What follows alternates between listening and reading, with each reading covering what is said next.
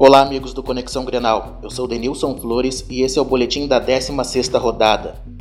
O Inter ficou no empate de 2 a 2 com a Ponte Preta no estádio Moisés Lucarelli.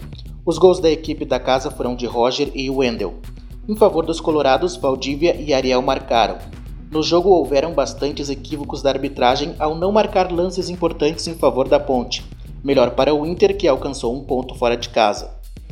O Grêmio, com muito controle de jogo e várias oportunidades, venceu o São Paulo na Arena por 1 a 0, gol de Douglas. Em um primeiro momento, a dúvida era como a equipe reagiria sem Giuliano, vendido ao Zenit da Rússia. A alternativa do treinador Roger Machado foi bem, Negueba deu mais mobilidade e velocidade ao ataque. A rodada só termina hoje com um confronto entre Flamengo e América Mineiro.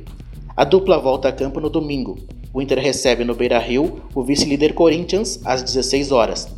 E na sequência, às 18 horas e 30 minutos, o Grêmio enfrenta o América Mineiro no Estádio Independência. Para o Conexão Grenal, Denilson Flores.